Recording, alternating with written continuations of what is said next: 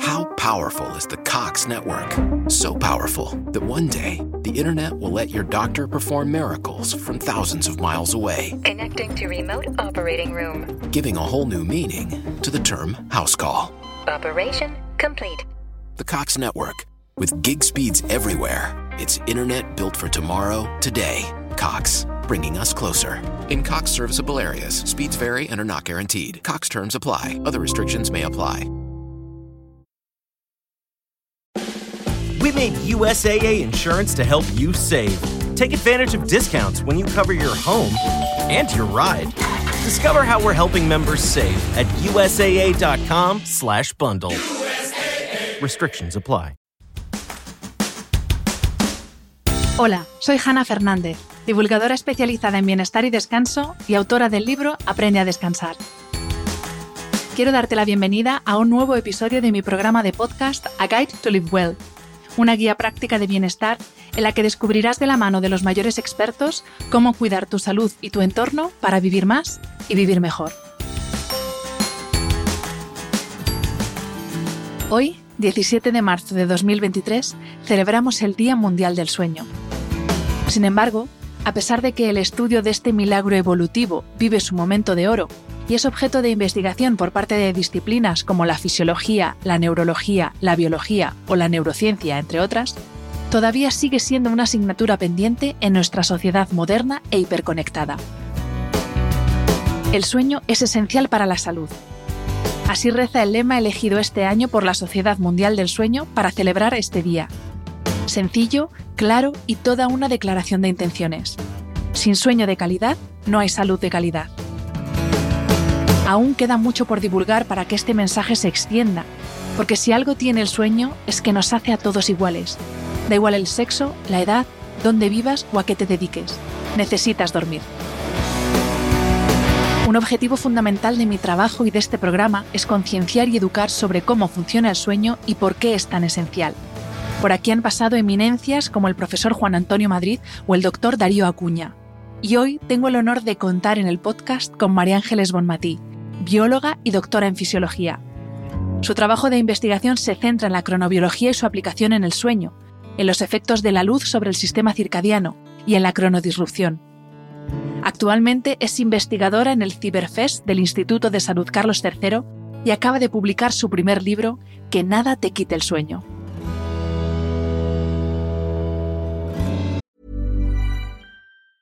This Mother's Day, celebrate the extraordinary women in your life with a heartfelt gift from Blue Nile. Whether it's for your mom, a mother figure, or yourself as a mom, find that perfect piece to express your love and appreciation. Explore Blue Nile's exquisite pearls and mesmerizing gemstones that she's sure to love. Enjoy fast shipping options like guaranteed free shipping and returns. Make this Mother's Day unforgettable with a piece from Blue Nile. Right now, get up to 50% off at BlueNile.com. That's BlueNile.com. Bienvenida María Ángeles y muchísimas gracias por aceptar la invitación a este podcast. Pues muchísimas gracias a ti, Hanna, por, por haberme invitado a participar en él. Eh, primero te quiero dar la enhorabuena por el libro, porque lo del libro es como tener un hijo. Yo no sé lo que es tener un hijo, pero sé lo que es un libro y es un parto, literalmente. y además, enhorabuena por combinar de una forma tan bonita el mundo de las artes y el mundo de las ciencias. Yo vengo de mis estudios, yo soy humanista, he estudiado humanidades y esa primera parte que tienes en el libro en la que hablas de la relación o Sí, bueno, la relación del sueño y el insomnio, por un lado, en la creación de la obra artística y luego también cómo eh, a lo largo de la historia, en la literatura, en el arte, se ha reflejado eh, la importancia del sueño, eh, es una preciosidad. Así que, primero de todo, enhorabuena por el libro. Pues muchísimas gracias. La verdad es que he disfrutado muchísimo escribiendo todo el libro, pero es verdad que ese capítulo en concreto lo disfruté muchísimo porque yo, yo, sin embargo, yo sí que vengo del mundo de la ciencia, ¿no? de, de la biología en concreto y de la fisiología y, es un campo que me era un poco ajeno, ¿no? más allá de nivel usuario, ¿no? de cultura general y demás. Entonces, hacer esa labor de documentación, de leer tanto sobre el tema, pues, pues también la verdad es que lo disfruté muchísimo y me ayudó a darme cuenta de que realmente el sueño ha estado presente en, todas las expresiones artísticas desde que empezaron a producirse. y bueno, también lo que, lo que comentabas, ¿no? Como la, ausencia o la falta de sueño, pues también ha estado muy presente en la creación artística. Pues vamos a entrar en algunas de las anécdotas de las que hablas en el libro, no todas, porque para eso está el libro, para que vayáis, lo compréis y apoyéis a los autores. Pero sí que te voy a preguntar por algunas de, algunas anécdotas que, incluyes en el libro. Eh, y si te parece, lo hacemos en orden cronológico, porque tú empiezas hablando de la mitología y cómo ya el tema del sueño, también en cierto modo vinculado al tema de la muerte, está presente la mitología griega y después en la mitología romana. Y te quería pedir que nos explicaras brevemente la historia tan, bueno, esa saga familiar, ¿no? Que empieza por himnos con tánatos, con los hijos, con los hijos de los hijos y cómo todos esos nombres al final tienen mucho que ver pues con todo lo que estamos hablando del sueño y con, ese campo semántico del sueño. Pues la verdad es que es muy interesante porque ya, ya en la mitología se, se ve cómo se, conocía ya un poco de, lo que ahora sabemos eh, con datos eh, científicos y objetivos. De hecho, el dios del sueño es hijo eh, de la noche y de la oscuridad. O sea, son las dos cosas que el ser humano necesita para dormir. Somos animales diurnos, por lo tanto, nuestra actividad se lleva a cabo durante el día y dormimos durante la noche. Pero además es muy importante que la noche sea oscura y eso ya se reflejaba ahí, ¿no?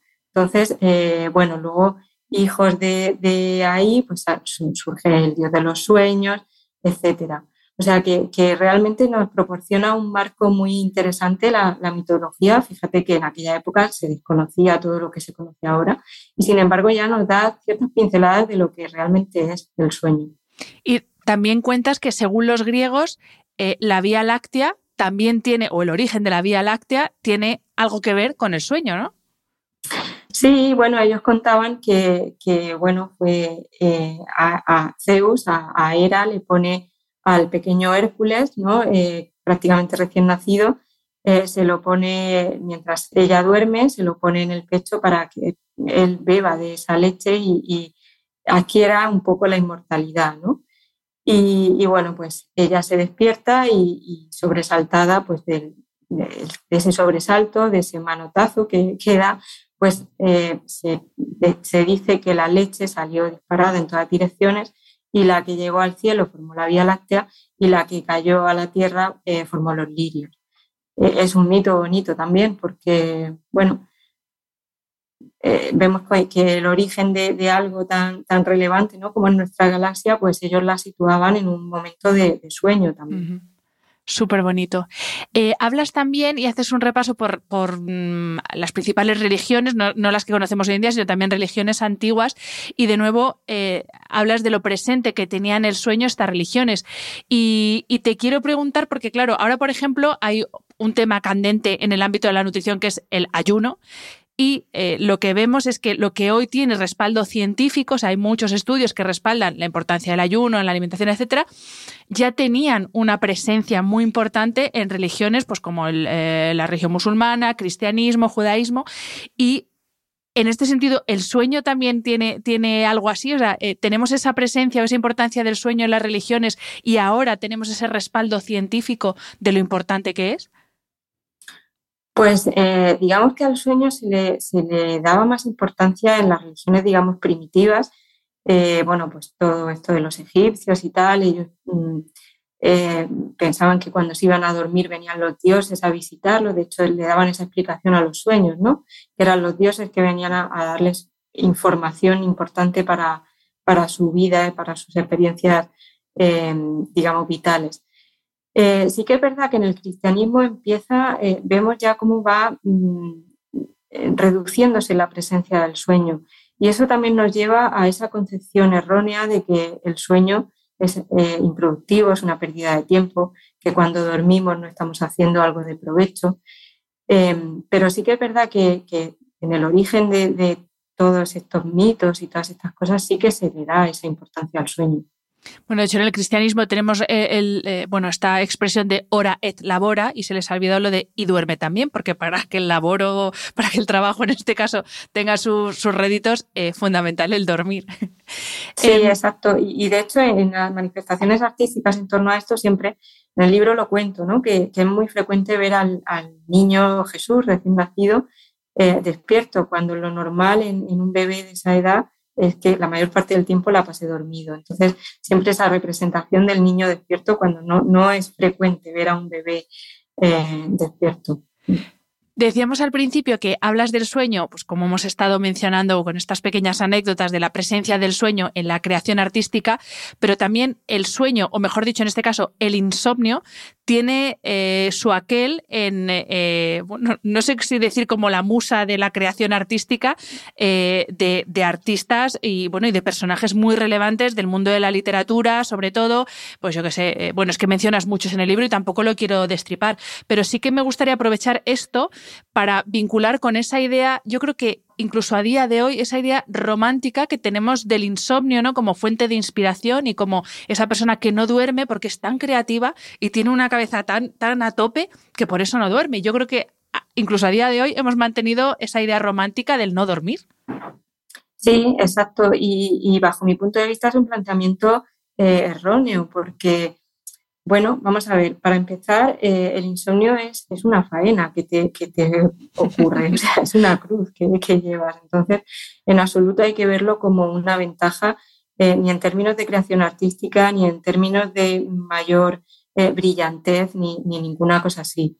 es cierto que ha habido autores, pues bueno, por, por, mencionar uno, el caso de Kafka, que él mismo relata en unas cartas cómo ese insomnio le lleva a una situación, digamos, a una interfase ¿no? intermedia entre fantasía y realidad que le permite pues, eh, hacer eh, pues esa expresión artística que, él hizo, es, esa obra maravillosa que nadie pone en duda em, y que él achacaba a su insomnio. Él consideraba que su insomnio era lo que le hacía escribir así.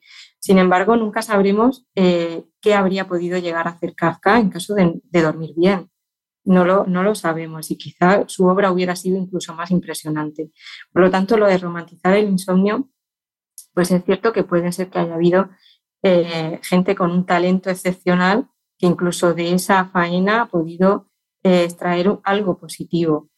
Pero para el común de los mortales no, no va a ser nada positivo. Entonces, esa, esa idea romántica del insomnio y de y de la creatividad unida a eso, pues hay que desterrarla. Porque de hecho la creatividad precisamente se relaciona con dormir bien y con precisamente con soñar, ¿no? Em, hablas también en el libro de la música y, bueno, tú hablas en concreto de obras eh, musicales relacionadas con el sueño, pero yo te quiero preguntar una curiosidad que la verdad es que no me la había planteado hasta preparar esta entrevista contigo y es el poder que tiene la música para ayudarnos a dormir. Y de hecho tenemos las canciones de cuna, las nanas, incluso hay gente que necesita ponerse música para poderse quedar dormido o al contrario, gente que se pone música y automáticamente se relaja tanto que se queda dormido. Entonces, ¿qué, relación hay más allá de, de lo bonito que es escuchar una música bonita, pero qué relación hay en esa fisiológica, por así decir, entre la música y el sueño? Pues eh, algo debe haber porque de hecho desde, siempre el, canto, la, música se ha utilizado para tranquilizar y para eh, ayudar a dormir a, los niños pequeños. Eh, y, estoy hablando no recientemente, sino desde, bueno, se tiene noticia, creo que la primera nana, pues, pues hace muchísimo, muchísimo tiempo que está datada eso, esa utilización de la música para tranquilizar y para dormir. Eh, además, a lo largo de la historia, pues se cree que, bueno, pues, eh, reyes y dirigentes que padecían de insomnio pues, recurrieron a músicos de la época para intentar tratar este problema. Eh, en cuanto a las propiedades de la música, bueno, pues hay que tener en cuenta que todo aquello que nos lleve a un estado de relajación va a ayudarnos a dormir. además, pues parece ser que hay obras que por sus características determinadas contribuyan a producir ese estado de relajación. Eh, la activación mental, el estrés, el nerviosismo, todo eso va en contra del sueño. Todo lo que haga lo contrario lo va a favorecer. Entonces, el papel de la música aquí, pues está ahí. Luego también es verdad que hay, diferentes estilos de música, ¿no? Lo, normal es que una música muy, digamos, cañera, ¿no? De, de, rock y tal, pues no nos ayude a dormir. Sin embargo, pues a lo mejor hay una persona a la que le relaje ese tipo de música y oye, pues, ¿por qué no? No sé si tienes eh, o si has estudiado, si has podido estudiar eh, algo de lo que se habla ahora también mucho en relación con, con, el sonido y el sueño, que es la utilización del sonido binaural para entrar en estados de, bueno, de mayor relajación que nos permita dormir. No sé si, porque en el, en el libro perdón, no hablas de ello, pero no sé si tienes algo o si todavía no hay suficiente respaldo científico, que es una cosa que pasa mucho ahora, que salen cuatro papers, eh, se publican por todas partes y parece que hay, un, tropecientos mil papers que, que avalan una teoría, pero no sé hasta qué punto hay un respaldo científico en ese sentido. Pues la verdad es que no, no me he metido en eso en profundidad. Sí que he leído algo, pero ciertamente hay que llevar cuidado con estas cosas porque a menudo, como bien dices, eh, surge un, bueno, pues un pequeño estudio, una investigación que, probablemente al cabo del tiempo se confirmen esos resultados. Pero hay que ser cauto porque enseguida en torno a, todas estas cosas empiezan a surgir ideas de negocio que, que no siempre eh, van a repercutir en un mayor bienestar en una solución y en una fórmula mágica para dormir bien. Eh, sí que es verdad que se, sabe que todo lo que sea fijar la atención en un estímulo que nos distraiga de, por ejemplo, de un pensamiento recurrente que, estemos rumiando, eh, una preocupación excesiva que tengamos en la cabeza a la hora de ir a dormir, pues todo lo que sea fijar la atención en otra cosa, por ejemplo, un sonido, puede ir bien igual que lo típico de contar ovejitas, ¿no? Todo lo que sea desviar la atención de aquello que nos preocupa eh, nos puede venir bien. Em, fíjate, bueno, fíjate, no, tú lo sabes perfectamente porque lo has escrito y lo has estudiado, pero para que la gente, la gente que nos escucha entienda lo importante que es esto de dormir, prácticamente todas las especies animales que hay sobre la faz de la Tierra, aparte de la especie humana, presentan alguna forma de sueño. Y también me ha encantado la parte del libro en la que recoges curiosidades de cómo duermen animales tan dispares como un insecto como es una hormiga, a cómo duerme una jirafa, las ovejas. Entonces, cuéntanos algunas curiosidades. Ah, y también lo de los delfines que, y, algunos tipos de aves que duermen con hemisferio sí, hemisferio no, que esto ya te quedas loco pensando esto. Cuéntanos algunas curiosidades del mundo animal fuera de la especie humana? Pues eh, realmente este capítulo también me gustó mucho escribirlo y la idea de incluirlo fue eh, precisamente demostrar cómo la evolución ha mantenido el sueño contra viento y marea, pese a ser un proceso que te deja eh, desconectado del mundo y sin capacidad de reacción. Y cómo a lo, largo, a, lo largo, de la evolución han surgido distintas modificaciones del sueño que, les permiten a esas especies continuar durmiendo con las menores desventajas eh, de hacerlo. Entonces, bueno, lo que comentabas, el sueño eh, unihemisférico es muy interesante porque, bueno, se ha estudiado en, cetáceos, en el delfín, es el caso más conocido, y, lo que ocurre es que eh, el delfín no para para dormir. Lo que hace es que pone a dormir la mitad del cerebro y la otra se mantiene alerta y así va alternando las dos mitades del cerebro, una durmiendo y otra eh, despierta. Y eso le permite, bueno, pues estar eh, recorriendo, eh, bueno, pues nadando, subiendo a la superficie a respirar, etcétera. Hay que pensar que un animal como ese, que requiere del aire, porque sabemos que suben a la superficie para respirar, no puede permitirse pasar ocho horas, como nosotros, durmiendo debajo del agua. Eh, pasa algo parecido con las eh, aves migra, eh, las que hacen migraciones, ¿no? dependiendo de la estación del año. Tienen que recorrer largas distancias y a menudo no pueden permitirse el lujo de parar, descansar y volver a retomar el vuelo porque eso les haría probablemente llegar tarde ¿no? a, a donde van. Entonces, pues en algunas aves también se ha descrito esto. Luego hay, hay cosas curiosas, ¿no? Como por ejemplo las aves, hay aves que cuando duermen eh, se les bloquean las patas eh, de manera que se quedan ancladas a la rama del árbol o, donde estén durmiendo para no caerse. Evidentemente, si, si, perdieran el tono muscular, como nos pasa a nosotros, que cuando dormimos perdemos totalmente el tono muscular, pues caerían al suelo y podrían ser comidos por un depredador, etc. Y justamente... Hay no, perdona, que te iba a preguntar porque acabo de acordarme que dices en el libro que los que más se parecen a nosotros, que son los primates, son los que presentan un sueño casi más diferente al de, al de los seres humanos que, otras especies animales que no son tan parecidas a nosotros. Es curioso porque eh, ahí entra en juego el, sueño REM. Eh, parece que, lo que nos hace humanos en términos de sueño es la cantidad de sueño REM que tenemos. Otros primates no eh, tienen en torno a un 10% de sueño REM. Nosotros tenemos un 25% de sueño REM. Eh, en el sueño REM lo que ocurre es que eh, se pierde completamente el tono muscular. Entonces se cree, esto evidentemente es difícil demostrarlo, pero una hipótesis de, de, cómo la evolución dio lugar a la manera de dormir que tenemos nosotros es que en un momento dado apareció el sueño REM con, una alta proporción y eso ya eh, imposibilitaba el hecho de seguir durmiendo en ramas, ¿no? como ocurre con otros eh, primates. Entonces, eh, a partir de determinado momento, pudimos dormir en el suelo, perdiendo completamente el tono muscular, y eso también se relaciona con la aparición del fuego, no, la aparición, sino la capacidad de esos primeros humanos, homínidos, que fueron capaces de hacer fuego. Em, y bueno, de alguna forma protegerse, proteger su entorno eh, de depredadores y de peligro varios. Esto es eh, una de las hipótesis que existen al respecto, pero sí que es cierto que de lo que no hay duda es de que el ser humano tiene una cantidad de sueño REM mayor que, otros congéneres, ¿no? familiares más o menos cercanos.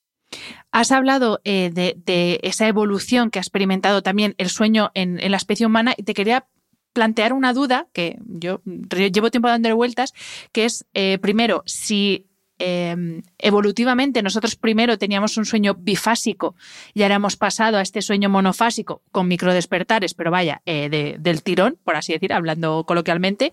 Y si esto es así, si venimos de un sueño bifásico, ¿por qué es tan tremendamente, perdón, tan tremendamente dañino eh, el trabajo a turnos que a muchas personas les obliga por necesidad a, dormir en, como en dos periodos, un periodo más breve por la noche y luego una siesta más larga. Entonces, háblanos un poco de, pues, primero del sueño bifásico, si es que eh, era así, en origen nuestro sueño, y si era así, ¿por qué nos cuesta tanto ahora adaptarnos a esos trabajos a turnos?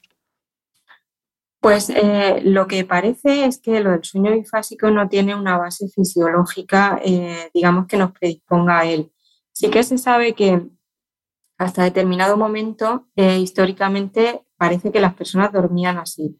Eh, se iban a dormir cuando llegaba la noche, hacían un parón en el sueño a mitad de la noche, de hecho llegaban a hacer actividades complejas, incluso irse a hablar con el vecino y demás, y luego hacían lo que llamaban el segundo sueño, hasta que llegaba el día. Em, eh, lo que, a ver, es difícil precisarlo, pero la hipótesis que hay es que esto era una cuestión cultural motivada por el hecho de que eh, las noches eran muy largas eh, cuando no había luz eléctrica.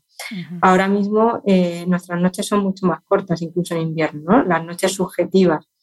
ya no nos vamos a dormir cuando anochece. Si nos fuéramos a dormir cuando anochece, en invierno a las 5 o 6 de la tarde estaríamos ya en la cama. El, el hecho de haber concentrado de alguna forma las horas dedicadas al sueño, pues ha hecho que ya no haya lugar para ese sueño bifásico. Sin embargo, ya, ya digo que no parece haber un fundamento fisiológico que eh, nos predisponga a ese tipo de sueño, sino que más bien parece algo cultural adaptado a, esa situación de, noches largas. Para lo que sí que parece que hay una, especie de, bueno, de, adaptación fisiológica es para la siesta, que también se podría considerar que, que forma un sueño bifásico. ¿no? Tendríamos un periodo largo de sueño en la noche y luego un periodo más cortito a mitad del día. Y para eso sí que parece que estamos predispuestos porque nuestra temperatura corporal eh, baja, la temperatura corporal central cuando dormimos o tenemos somnolencia se reduce y eso ocurre cuando llega la noche y también ocurre en esa hora alrededor de después de comer. Pues aprovechando que mencionas el tema de, la siesta y esa modorrilla que nos suele entrar alrededor de la hora de comer, te quería pedir que nos explicaras, por favor, eh, ese baile, porque a mí me gusta, es que lo veo como un baile que hay entre dos hormonas que son esenciales para la vida y en concreto para el tema del sueño, que son el cortisol y la melatonina. Y esa forma que tienen de aparecer y desaparecer de forma rítmica para que nos entre el sueño, no solo alrededor de las 8, bueno, 9, 10 de la noche, sino también, pues eso, a esa hora de la modorrilla y justo encima después de comer. O sea, ¿por qué suele, por qué, por qué? Esto no es casualidad. Entonces, ¿cómo funcionan estos, eh, eh, tanto el ritmo del cortisol como el de la melatonina y cómo interactúan entre sí? Pues esto, em, eh, es una cuestión compleja, ¿eh? porque la melatonina que se segrega en la glándula pineal que tenemos en el cerebro tiene un patrón circadiano y se empieza a elevar cuando llega la noche. Y además tiene otra regulación extra, no solo ese ritmo circadiano endógeno, sino que además cuando nos exponemos a la luz por la noche, eh, esa secreción de melatonina por, parte de la pineal se inhibe. y luego, por otro lado, la melatonina no solo se segrega por la glándula pineal, sino que tenemos eh, un montón de tejidos en el organismo que producen también melatonina de forma local. Y uno de estos eh, eh, sistemas o tejidos es el, gastrointestinal. En el sistema gastrointestinal se produce mucha melatonina de forma local. De hecho, incluso en cantidades hasta 400 veces mayor que la que se produce en la glándula pineal. Y se cree que esta mm, modorrilla podría estar relacionada con esa melatonina que se produce a nivel local, pero no está muy claro. Lo que sí que es cierto es que la melatonina empieza a aumentar en la que se segrega la glándula pineal, que es la que digamos que informa de la hora del día, le marca a todo el organismo si es de noche y si hay oscuridad, y a la que se le llama la, la hormona de la oscuridad, bueno, se llama también la oscuridad química o la molécula de la oscuridad. Esa, eh, ese patrón circadiano em, bueno, empieza a segregarse a partir de que llega la noche. Y luego el cortisol, claro, el cortisol sería la, contrapartida, ¿no? La melatonina es la que eh, da el pistoletazo de salida para empezar a dormir y el cortisol sería el que empieza a poner en marcha el cuerpo. Eh, por eso es importante también eh, ya no solo dormir en oscuridad, sino también que, pueda entrar la luz del, del, amanecer en nuestra habitación, cosa que en muchas ocasiones no puede ocurrir porque tenemos una persiana precisamente para protegernos de la luz eh, artificial que entra por la noche. Pero sí, me, ha gustado mucho lo que dices de ese baile, ¿no? De hormonas, y efectivamente es así. Y cuando se rompe esa armonía es cuando puede empezar a haber problemas. Claro, porque al final hay mucha gente que dice, yo no duermo, pero el caso es que, pues eso, mm, yo me acuesto, estoy súper cansado, no duermo, pero claro, hay que ver con cómo llega tu cerebro a la cama y ahí entra todo el tema de tecnología, acostarse con el ordenador haciendo las últimas cosas de trabajo. Claro, si en tu cerebro hay cortisol por un tubo, si hay cortisol no hay melatonina, ¿no? María Ángeles, esto es así. Si hay cortisol no hay melatonina, más o eh, menos. Hombre, es que puede ser que ya no haya cortisol, pero que, no, que tampoco haya melatonina, precisamente porque estamos eh, enviando una información errónea al cerebro. Estamos eh, poniendo una pantalla luminosa que muchísima gente tampoco tiene en cuenta lo de bajar el brillo, en fin, estamos enviándole una información al cerebro de que es de día cuando no es de día y cuando lo que tendría que estar recibiendo es información de que está llegando la noche, que está llegando la oscuridad, eh, para que se pongan en marcha esos mecanismos, para que la melatonina empiece a, segregarse y a, eh, vertirse ¿no? al torrente sanguíneo, a informar al cerebro y y al organismo completo de que ha llegado la noche.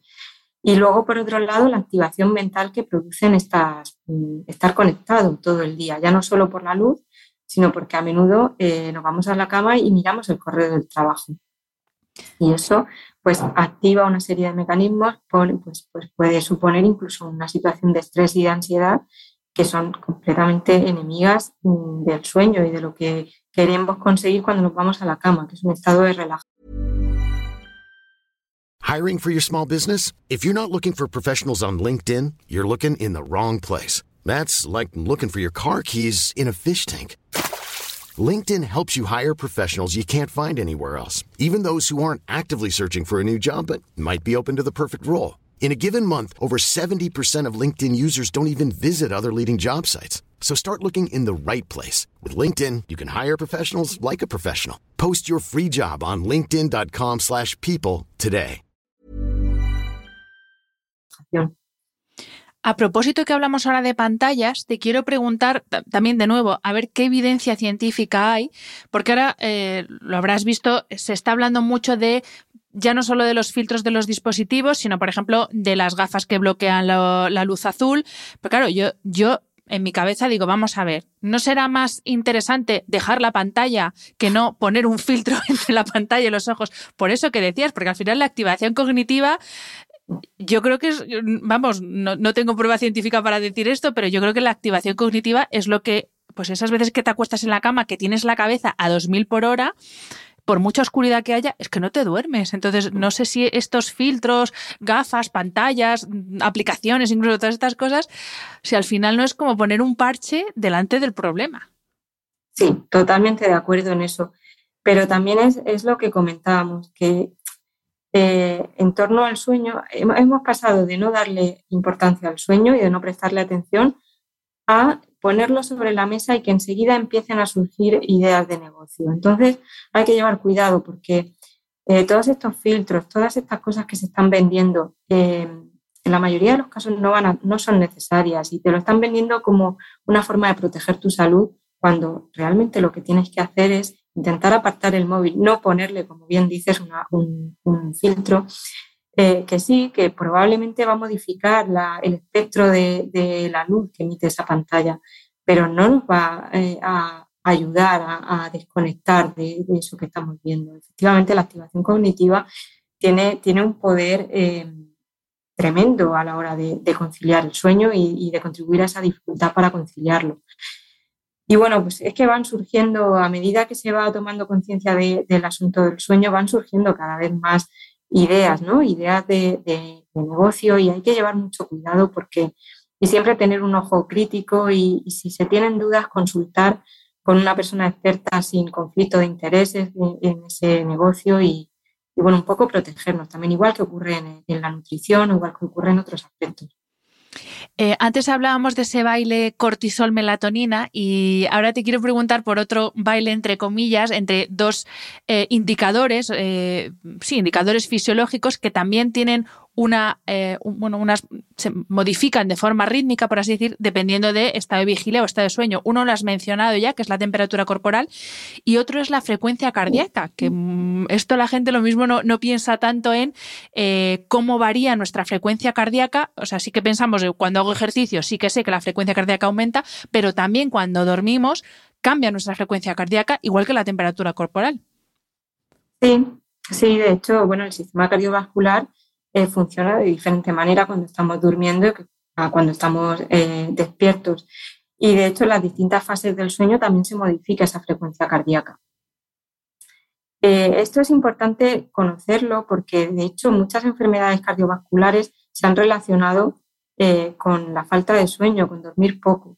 hay, bueno, dormir poco se ha relacionado con una mayor probabilidad de, accidentes cardiovasculares, cerebrovasculares con hipertensión eh, en fin, mm, eh, cosas eh, importantes y que pueden suponer un riesgo para la vida incluso. entender que dormir lo suficiente va a contribuir a proteger el sistema cardiovascular es fundamental. A menudo pues nos venden mil cosas para que si relajación, que si no sé qué. Pues a lo mejor simplemente con dormir bien estás asegurando un poquito tu vida. Y eso, eso hay que tenerlo en cuenta. Em, bueno, te ahora cambio totalmente de registro, pero es que me llamó mucho la atención que en parte de tu, de tu investigación postdoctoral se centró en, bueno, lo voy a leer tal cual porque, bueno, fue en un proyecto cofinanciado por la Agencia Espacial Europea y en concreto el estudio fue o, el ámbito de investigación fue sueño y ritmos biológicos durante el reposo prolongado en cama, un modelo de los efectos de la microgravedad y el envejecimiento. Y claro, uno, te voy a preguntar, ¿cómo duerme un astronauta? Porque claro, ya, o sea, es que yo leo esto y digo, cómo se duerme ahí en el espacio, teniendo en cuenta la alternancia luz-oscuridad eh, allí no es la misma que aquí. Encima, claro, esto es como un jet lag, pero a lo bestia, porque estás viajando a no, sé a cuántos miles de kilómetros por segundo viajan. O sea, que ni siquiera es un jet lag como el que podemos experimentar aquí de irte a Estados Unidos o irte a Asia. Entonces, ¿cómo es primero, cómo es el sueño en una nave espacial y segundo, cómo afecta realmente, ya volviendo a la Tierra, eh, pues eso, esos cambios de uso horario y esos cambios incluso de, una zona a otra, unos están en una estación y otra zona está en, otra estación. Entonces, ¿cómo nos afectan todos esos cambios del entorno?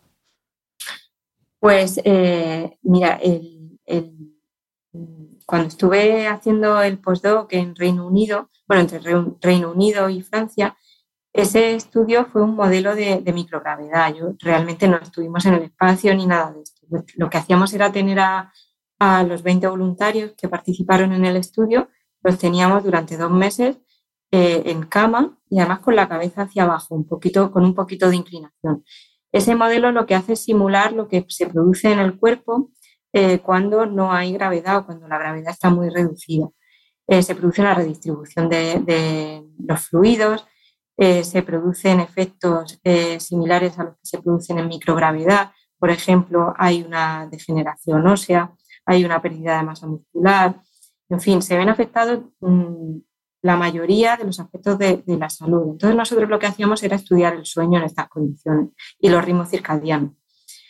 pero bueno, eh, volviendo a tu pregunta de cómo se duerme en el espacio, pues obviamente como yo no, no, he estado allí, sí que he leído mucho y tal, pero quise contar con un testimonio de primera mano. Entonces contacté con Pedro Duque, que muy amablemente respondió a, todas las preguntas que le hice. Y bueno, él me contaba que su experiencia personal no había sido mala. Él no había tenido una mala relación con su sueño eh, mientras estuvo en la Estación Espacial Internacional. Pero claro, sí que me contó eh, cuáles son las circunstancias allí. Las circunstancias, obviamente, para empezar, no hay gravedad. Y eso que parece una tontería, porque lo tenemos muy asumido aquí en la Tierra, pero no es una tontería, porque, por ejemplo, empezando por cuando nos vamos a la cama, ¿no? Nosotros nos vamos a la cama, nos ponemos sobre el colchón y automáticamente nos relajamos porque hay una fuerza gravitacional que nos está ayudando a ello. Allí arriba no. Allí arriba uno tiene que relajarse, relajar su musculatura de forma consciente, porque no hay nada que le ayude. Él me contaba también que hay gente que necesita notar el, peso de, o, la, como si fueran unas mantas o simplemente la presión del colchón sobre la espalda. Eh, y eso, bueno, lo consiguen. Eh, ellos duermen en una especie de sacos de dormir que atan a una de las paredes y se, eh, pues se presionan un poco su propio cuerpo con una especie de cinturones y, bueno, pues incluso la cabeza, eh, porque eh, la sensación de no notar un, peso de la almohada, o, sea, tu propio, propio, peso de tu cabeza, eh, pues, pues es desconcertante y puede suponer un problema para conciliar el sueño. Él me hablaba también de, contracturas musculares que son muy frecuentes cuando, cuando uno va, sobre todo por primera vez allí. Y el, y el tema del ciclo de luz y oscuridad, que, que obviamente aquí lo tenemos súper asumido, pues él me contaba que allí funcionan con días de 24 horas y llevan, llevan el horario estándar de, Greenwich, me parece. Eh, y, bueno, eh, tratan de funcionar así, llevando jornadas laborales parecidas a las que llevarían en la Tierra, pero evidentemente hay algo que, cambia totalmente. Pero sí que es cierto que en, la NASA perdón, y en la Agencia Espacial Europea tienen muy en cuenta el sueño, porque saben que un deterioro del sueño va a conllevar una serie de problemas de salud añadidos a los que ya puede suponer la condición propia de la microgravedad. Entonces lo tienen muy en cuenta, eh, protegen el sueño, protegen la sincronización circadiana. Él me contaba que si en algún momento hay que hacer alguna actividad dentro de lo que sería la noche, pues durante días antes intentan ir adaptándose a ese horario. En fin, que es un, es un asunto que se tiene muy en cuenta allí en el espacio. Hombre, es que un fallo eh, en esas circunstancias no es como equivocarte tú aquí y poner un cero de más en, un balance contable. Claro, hay un fallito allí pues puede ser una cosa bastante tremenda. Qué curioso, me parece curiosísimo. Y vale, pues María Ángeles, para ir entrando en la última parte de la entrevista, te voy a mm, lanzar aquí unos cuantos mitos que todavía existen y se siguen compartiendo alrededor del sueño para que tú, desde el conocimiento científico que tú tienes y desde la experiencia que tienes, de una vez por todas eh, los desmontes ya. no, o sea, primero de todos el cuerpo se acostumbra a dormir menos. Es decir, si, yo voy encarrilando una noche tras de otra de cuatro horas y media, cinco, seis, como mucho, ¿me acabo acostumbrando y ya voy bien? No, no. Eh, absolutamente, sin ninguna duda, eh, no. No se acostumbra el cuerpo a dormir menos de lo que necesita. Sí que es verdad que hay personas que de forma natural, por su fisiología, eh, tienen menos requerimientos de sueño que otras. El promedio, digamos, la recomendación estándar es que, un adulto debe dormir entre 7 y 8 horas. Pero hay personas que necesitan dormir más y eso no los convierte en vagos, ni en perezosos, ni en nada, ni, hay que aplicarle ningún adjetivo eh, negativo. Eh, simplemente tienen esos requerimientos. Y hay personas que por lo que sea tienen eh, unos requerimientos menores y esas personas van a funcionar bien durmiendo 5 horas al día. Pero lo que no puede ser es tomarlos como ejemplo a seguir. Es decir, probablemente va a haber gente de esta gurús de estos que puedan funcionar bien durmiendo cinco horas al día, pero es muy irresponsable recomendar eh, dormir es, esas horas al día. No, no se puede funcionar, vamos, el, el común de los mortales no va a poder eh, funcionar bien durmiendo tan pocas horas el cuerpo no se acostumbra, al revés, va a ir deteriorándose cada vez más. Vale, segundo mito. No importa cuándo durmamos mientras que durmamos las horas que necesitamos. Es decir, no importa si a mí me gusta trasnochar, que yo me acuesta a las 2, 3 de la mañana, mientras que mmm, duerma las 7, 8 horas de rigor y me despierte a las 12 del mediodía. Bueno, eh, efectivamente, a ver, el, ser humano, como decíamos también, eh, es un animal diurno, está preparado para dormir durante la noche. Eso no quiere decir que no haya distintos eh, patrones mmm, que que nos permiten clasificar a los seres humanos en distintos cronotipos. Hay personas que su fisiología las predispone a eh, madrugar mucho y a irse a dormir muy temprano, que esas las llamamos tipo alondra o cronotipo matutino. Y luego están las personas vespertinas o tipo búho, que son las que nos cuesta muchísimo madrugar, me incluyo. Eh, y, y, bueno, si nos dejaran a nuestro aire sin ninguna obligación, ningún horario fijo, pues podríamos estar yéndonos a dormir fácilmente a las 1, 2 de la madrugada y levantándonos a las 10, 11 de la mañana. Eh, si viviéramos en un mundo ideal en el que cada uno puede llevar el horario que precisa, habría gente que podría llevar ese horario perfectamente bien. Eh, el problema es que es cuando se parte el sueño. Cuando una persona tiene que levantarse a las 8 de la mañana y se ha ido a dormir a las 2 o 3 de la madrugada, eh, va a dormir por la noche 5 o 6 horas como mucho. Eh, luego pensar que luego se echa una siesta de dos horas y se compensa, ese es el error. El sueño nocturno es el sueño de calidad, es el sueño que nos permite atravesar distintos ciclos con sus distintas eh, proporciones de sueño REM y no REM, que son las que necesitamos. Si partimos el sueño y lo dividimos en trozos a lo largo del día, no vamos a tener mm, los beneficios o más bien no vamos a, eh, eh, digamos, a, tener eh, lo que aporta el sueño, o sea, los beneficios que nos aporta el sueño, la capacidad de reparación, la capacidad de fijar recuerdos, la capacidad de incluso del equilibrio emocional. entonces, bueno, no es solo la cantidad, no solo la suma de las horas, sino también hacerlo eh, eh, bueno, pues seguido y, y, durante la noche a poder ser. Perfecto. Tercer mito. ¿El cerebro se apaga durante el sueño? Pues absolutamente falso. El cerebro, eh, lejos de apagarse, tiene una actividad muy intensa durante el sueño. Una de las cosas que ocurre y es muy importante durante el sueño es que se pone en marcha un sistema de eliminación de residuos que se llama lo han llamado el sistema linfático, por su parecido con el linfático, tiene algunas similitudes, ¿no? y, y, bueno, este sistema principalmente funciona mientras dormimos. Eso quiere decir que va a haber residuos que se van acumulando mientras estamos despiertos como consecuencia del metabolismo neuronal y es precisamente mientras dormimos cuando se van a eliminar. Eso es muy importante, por ejemplo, eh, porque una de las cosas que se elimina es la proteína beta-amiloide, que se sabe que es la que está involucrada en la aparición, en el desarrollo de la enfermedad de, Alzheimer. Entonces, bueno, pues una de las cosas que sucede es esa, nuestro cerebro se limpia, se limpia de, esos residuos propios de su metabolismo. Otra cosa que sucede es que se fijan recuerdos, se forman sinapsis y se destruyen otras que no son necesarias. Eh, por lo tanto, eso que decimos de lección dormida, lección aprendida, pues tiene una base real eh, el, sueño nos ayuda a recordar mejor aquello que necesitamos recordar. Eh, además, eh, soñamos, o sea, una, digamos, una cosa que, todos vivimos ¿no? y somos conscientes de ellos y que nos puede llevar a pensar que, desde luego, el, cerebro no se apaga, es que tenemos sueños. Los sueños no son, no hay que enfocarlos desde el punto de vista esotérico, ni pseudocientífico, ni nada. Eh, los sueños son una realidad y además hoy por hoy sabemos que tienen una función, ya no vinculado a, a todas estas teorías freudianas y demás que hemos pasado ya eh, esa fase, ¿no? Pero, pero sí que se sabe que ayudan, pues, por ejemplo, a superar, a superar experiencias traumáticas, a sobrellevar una pérdida de un familiar, bueno, pues a, superar un duelo, ¿no? Y también a enfocar los problemas con una mayor creatividad. O sea que, que, el sueño de apagarse mientras dormimos, nada, pierde la cobertura, eso sí. Digamos que nos quedamos desconectados del medio, pero seguimos funcionando. Como dices en el libro, entra en modo avión, pero no por ello deja de funcionar, ¿no? Exacto. vale, siguiente. Esto no es tanto un mito, sino, em, bueno, una curiosidad.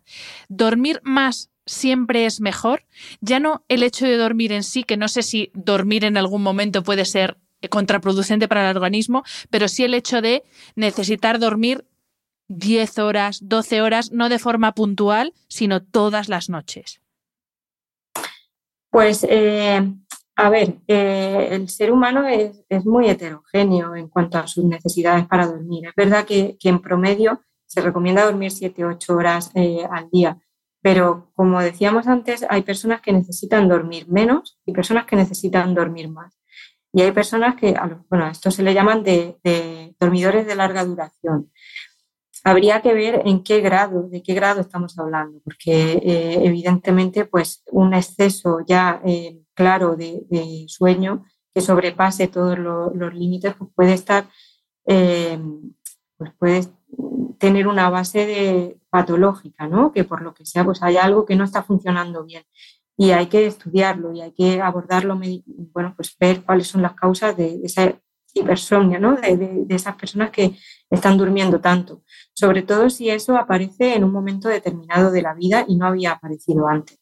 Puede ser que algo haya cambiado en esa fisiología y hay que prestarle atención. Luego también es cierto que, por ejemplo, cuando tenemos una infección, nuestro cuerpo tiende a dormir más, tiende a necesitar más eh, sueño, pero eso no significa que el sueño sea malo, al revés. Eh, lo que pasa es que nuestro cuerpo está favoreciendo un estado en el que nuestro sistema inmunitario va a, funcionar de alguna forma mejor o, va a estar más eh, activo para luchar contra ese elemento que ha invadido nuestro organismo. Y último, esto no es un mito, porque además es una cosa bastante compleja, pero eh, hay personas que no pueden dormir en oscuridad total. Y de hecho hay muchos niños, esto ya obviamente es por tema de miedos y demás, que no pueden dormir si no se les deja una lamparita encendida, una luz encendida. Entonces, claro, aquí la pregunta es, ¿qué es peor? ¿Que por el hecho de estar a oscuras tengan miedo, no duerman? ¿O que se duerma con una luz encendida que, según tengo entendido, incluso con los ojos cerrados, la, eh, luz, o sea, la información lumínica llega al cerebro? Aquí, ¿cómo, ¿cómo, se gestiona esto? Que habrá muchos padres y madres escuchándonos que se ven en esta situación y dicen, ¿qué hago? ¿Qué es el remedio o la enfermedad? Pues eh, es una cuestión eh, compleja y, no es fácil de responder, pero bueno, ciñéndonos a, lo que sabemos, bueno, pues el miedo a la oscuridad es una cosa que puede ser atávica, ¿no? El ser humano es un animal diurno, está preparado para estar despierto durante el día. en la noche no vemos igual de bien, por ejemplo. Eh, es normal hasta cierto punto que un niño tenga una cierta predisposición a tenerle miedo a la oscuridad. Pero lo ideal, y es verdad que esto no siempre es realista, porque bueno, pues vamos como vamos en el día a día, lo ideal sería hacer un ejercicio de, acompañamiento y de, hacerle ver a, ese niño que la oscuridad no es mm, peligrosa per se, que está en un ambiente seguro, que en su habitación no va a pasar nada aunque esté oscuro que, la noche es oscura y que necesitamos también la oscuridad para, estar bien. Y, bueno, educar también desde ese punto de vista. Es verdad que, la solución de poner una lamparita de estas que se enchufan en la pared, pues puede resolver el problema de que el niño no, duerma o que le coja aversión a dormir, pero quizá eh, se podría intentar eh, combinar ambas cosas, ¿no? Llegar a un equilibrio en el cual, vale, vamos a empezar poniendo la lamparita, pero la lamparita no se va a quedar toda la noche ni la lamparita va a estar todos los días. A intentar llegar a un punto de, equilibrio para que el niño también aprenda que la oscuridad no es peligrosa per se. Hay peligros en el mundo, pero no siempre, no, tienen por qué ir unidos a la oscuridad. Intentar eh, educar eh, entendiendo también que ese miedo eh, tiene cierta base biológica, o sea que comprendiéndolo todo y, entendiéndolo todo y bueno, y paciencia, porque al final pues el sueño en los niños mm, o su ausencia pues trastoca también el sueño de los mayores y, eso también nos pone en una situación de pues de, que la paciencia se agota y, uno necesita dormir como sea y a veces pues, pues, si la solución es poner la lamparita pues tampoco hay que agobiarse por eso. Cero extremismos en esto. Pues María Ángeles, para terminar la entrevista y haciendo alusión al título de tu libro, Que nada te quite el sueño, ¿qué es lo que nos quita el sueño a los españoles? Ya, porque aquí, bueno, es verdad que tú has estudiado fuera, tienes conocimiento de otros países, pero bueno, aquí en España, ¿a qué es a lo que tenemos que prestarle más atención que nos está quitando el sueño y por extensión nos está robando la salud? Bueno, pues aparte de, las preocupaciones eh, que pueden derivar incluso en situaciones de eh, problemas de salud mental. Eh, tenemos pues cada día más casos de depresiones, de situaciones de ansiedad, eh, en fin, asuntos serios de, salud mental que habría que abordar y que están muy relacionados y, y, los problemas de sueño pueden ser un síntoma y también una consecuencia de esos problemas. Pero bueno, ya yendo a, algo más práctico, bueno, pues cenamos muy tarde los españoles habría que dejar un tiempo entre la cena y, el comienzo del sueño. La digestión de los alimentos no se lleva excesivamente bien con el sueño nocturno. Em, el prime time de televisión es excesivamente eh, tardío en España. Un programa de máxima audiencia puede estar empezando fácilmente a las 11 de la noche y terminar más allá de la una de la madrugada. Y son programas que, que al final la gente tiene derecho a ver, porque después de un día de trabajo y cada uno se relaja como, como quiere y efectivamente, pues tiene derecho a ver esos programas y, ya está, y relajarse y demás. El problema es eso, que, las televisiones también tienen una responsabilidad sobre la salud de, sus televidentes, ¿no? Entonces, adelantar un poquito ese horario, pues redundaría en una mejor salud de, los ciudadanos, porque está muy bien ver, un programa hasta que acabe, pero el problema es que al día siguiente hay que levantarse, porque la mayoría de la gente tiene una obligación eh, que le obliga a poner el despertador a las 7, 8 de la mañana. Y esto, sobre todo, es especialmente preocupante en el caso de los adolescentes, que a menudo hay eh, pues, programas, no, voy a citar ninguno, pero creo que tenemos en mente ¿no? todos los programas de máxima audiencia, programas que además enganchan mucho a, a, a los jóvenes a los adolescentes y se están quedando a verlo hasta que termina. Y luego además sigue la discusión en las redes sociales, ¿no? Porque eh, está el programa y, el postprograma en redes. Entonces, pues eh, esa es una de las cosas que, tendríamos que, que, valorar y los programadores de televisión pues asumir que es también responsabilidad suya.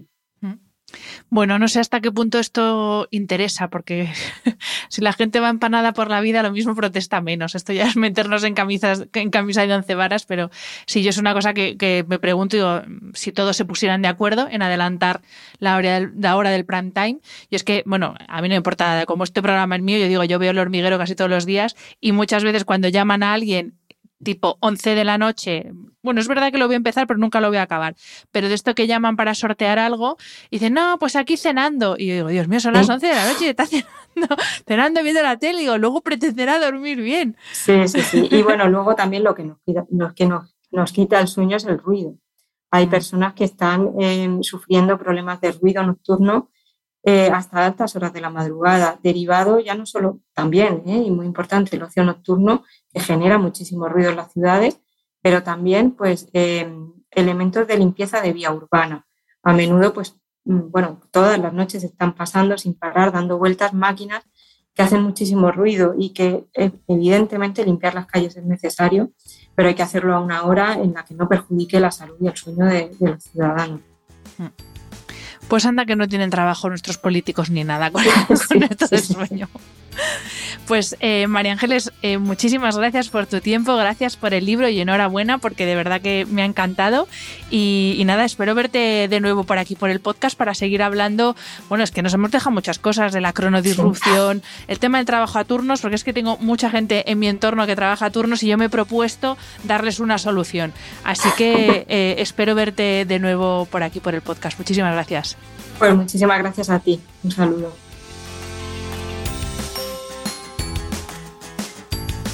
Espero que hayas disfrutado del episodio. Este programa de podcast es independiente y en abierto gracias al apoyo económico de marcas que apuestan por mi trabajo y confían en mí para ayudarles a comunicar su mensaje. Los expertos que aceptan mi invitación a intervenir en este programa no tienen ningún tipo de vinculación con dichas marcas a menos que se especifique lo contrario. Y todo el contenido de mi podcast, página web y redes sociales que haya sido patrocinado irá acreditado como tal. Gracias por ayudarme a que este proyecto siga siendo viable e independiente visitando la web de mis anunciantes, dejando reseñas, comentarios y valoraciones en las distintas plataformas de reproducción y compartiendo mi contenido en tus redes sociales. Mil gracias por estar al otro lado. Nos escuchamos en el próximo episodio.